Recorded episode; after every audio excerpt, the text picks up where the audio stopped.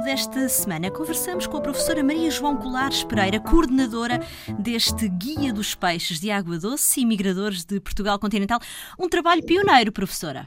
Sim, sem dúvida nenhuma, eh, visto que é a primeira deste grupo todo, de todos os vertebrados que existem em território nacional, eh, apenas os peixes tinham, estavam ainda a precisar de uma, de uma obra desta natureza, visto que existem para os mamíferos, para as aves, para os anfíbios, para os répteis, mas, mas não existiam para este grupo. E por isso era de facto. Mas porquê? Importante... Até porque somos um povo que gosta de comer peixe, deveria ter mais curiosidade. Porquê é que só agora então surge este guia? Porque estes, no caso dos peixes em particular, é, fazer uma obra desta natureza era algo de complexo. Este, os guias são sempre todos eles dinâmicos, não é?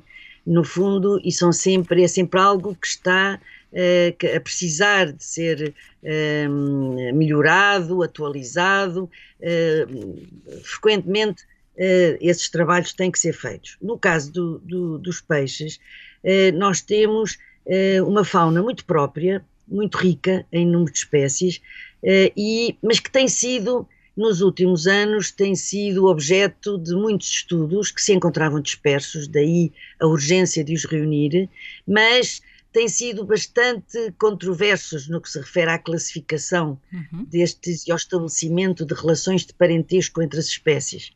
Um, muitas propostas, algumas com, uh, ligeiramente diferentes, e por isso ninguém se atrevia muito a juntar tudo numa obra de uma maneira que fosse consistente, cientificamente correta, eh, e, daí o nunca se ter feito, julgo que essa foi uma das razões.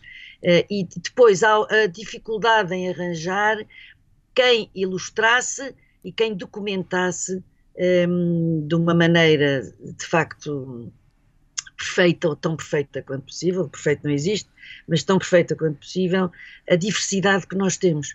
Por isso a coisa foi sendo adiada. Nós, a minha equipa, até há muitos anos que desejava fazer isto, mas havia ainda questões a esclarecer de parentesco entre as espécies, não Exato. havia uh, uma desenhadora uh, ou alguém que se oferecesse para fazer os desenhos e as infografias que seriam necessárias, porque o objetivo não era fazer um livro igual aos outros que já existem para a Europa, não era uhum. copiar os guias europeus, visto que isso ia excluir tudo aquilo que é exclusivamente nosso. Exato. Uh, não... Disse há pouco que nós temos um, uma fauna no que diz respeito aos peixes muito própria. Um, alguma particularidade, professora, queira destacar? Pois, nós temos na, no conjunto das 61 espécies atuais uh, que vivem nos nossos rios, visto que uh, existe uma ou existia uma que já foi considerada regionalmente extinta, o esturjão, Isto, neste momento são 62, são 61, 19 eh, são exóticas, por isso não são características dos nossos rios, mas as outras são, são espécies que são nativas e 10 destas espécies são exclusivas de Portugal, dos rios portugueses. E da, da parte, um, em geral, são, são espécies que se distribuem nos rios internacionais, muito, muito no, na, no curso inferior desses rios. Uhum. Ou seja, não existem em Espanha, existem apenas nas bacias hidrográficas nacionais, em algumas regiões. E isso eh, faz com que a nossa diversidade piscícola seja muito, muito, o nosso património piscícola seja muito interessante né? visto que essas espécies, no, no, momento em que desaparecerem dos nossos rios, desaparecem do mundo. Guia dos Peixes de Água Doce e Migradores de Portugal Continental é o livro que vamos continuar a explorar ao longo desta semana com a ajuda da coordenadora Maria João Colares Pereira. A edição é da Afrontamento. Boas leituras.